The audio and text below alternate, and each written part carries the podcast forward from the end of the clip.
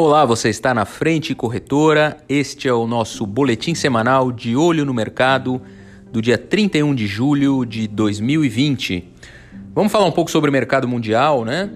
O, com relação inclusive a novidades da OMS, né? Que na quinta-feira, ontem, anunciou que alguns países devem suspender restrições às viagens internacionais e que isso vai acontecer de forma gradual. Claro que com base numa minuciosa análise de riscos, e vamos haver priorização aí das viagens essenciais. Né?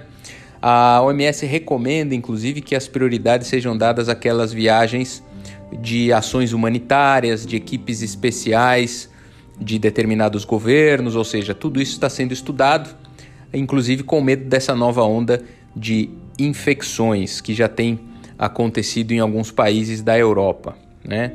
Conectado com esse assunto, vamos falar um pouco sobre o aporte aí de quase 500 milhões de dólares que o governo dos Estados Unidos fez na Moderna, que tem aí uma pesquisa muito promissora e praticamente uma vacina aí já em fase muito avançada de testes para a Covid-19. A empresa informou que o financiamento adicional dará apoio ao desenvolvimento clínico desse estágio avançado, incluindo todo esse estudo expandido da fase 3, ou seja, aumentar a capacidade de testagem para cerca de 30 mil voluntários.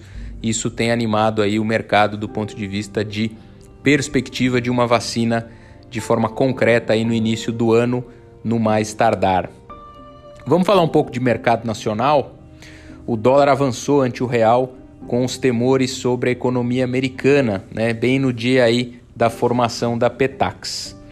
O dólar ampliava a alta contra o real nessa sexta-feira, amplia né, um pouco, desenvolvendo aí as perdas registradas no pregão anterior, muito em virtude desses temores sobre a saúde financeira e econômica, na realidade, dos Estados Unidos. Né? Agora às 10h30, o dólar avançava aí quase 0,9%, batendo R$ 5,21 na venda.